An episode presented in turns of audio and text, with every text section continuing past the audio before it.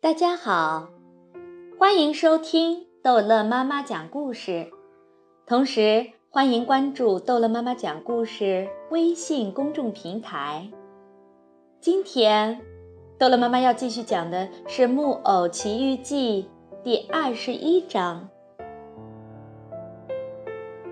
诸位可以想象，匹诺乔当然大哭大叫，大叫救命。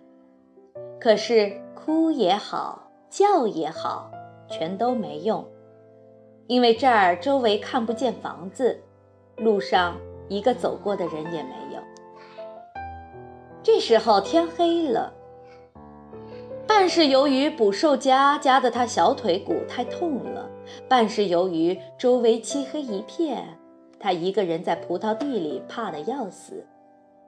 木偶眼看就要昏过去了，正在这时。他忽然看见一只萤火虫在头上飞过，他马上叫住萤火虫，对他说：“哦，萤火虫，做做好事，把我从这刑具里放出来好吗？”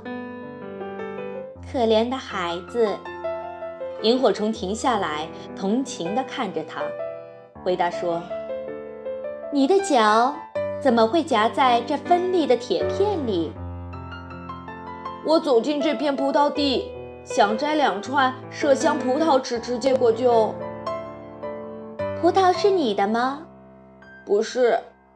那么是谁教你拿别人的东西的呢？我饿了。我的孩子，饿不能作为占有别人东西的充分理由。这是真的，这是真的。匹诺乔大哭大叫：“下回我再也不干了。”他们话正说到这里，给走近的一个很轻很轻的脚步声给打断了。来的是这块地的主人。他踮起脚尖走过来看看，有没有鸡雕夜里来吃鸡，给捕兽夹夹住了。等他打外套底下掏出灯来，看见捉到的不是鸡雕，而是个孩子，他惊奇极了。哈哈，小偷！农民生气地说：“这么说，我的鸡都是你偷的？”我没偷，我没偷。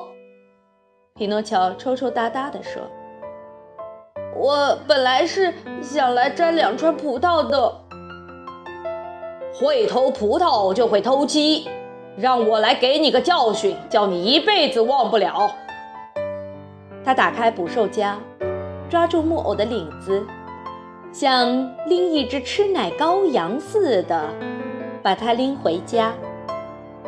到了家门口，他把木偶扔在空场上，用一只脚踏住他的脖子，对他说：“现在太晚了，我要去睡觉，明天再跟你算账。我那只守夜的狗正好今天死了。”你这就来代替他吧，你给我当守夜的狗。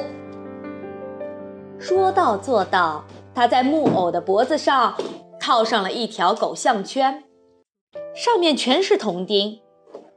他把颈圈收紧，叫木偶的头钻不出来。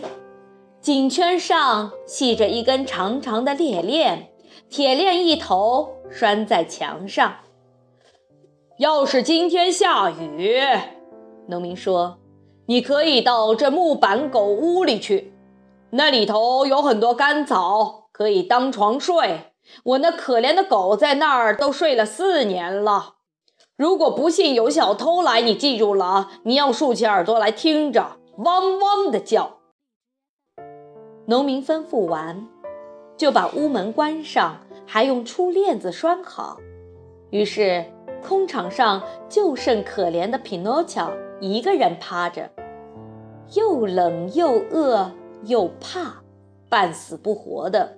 他不断生气地把手擦到勒住他喉咙的颈圈里，哭着说：“这是我活该，真倒霉！这是我活该！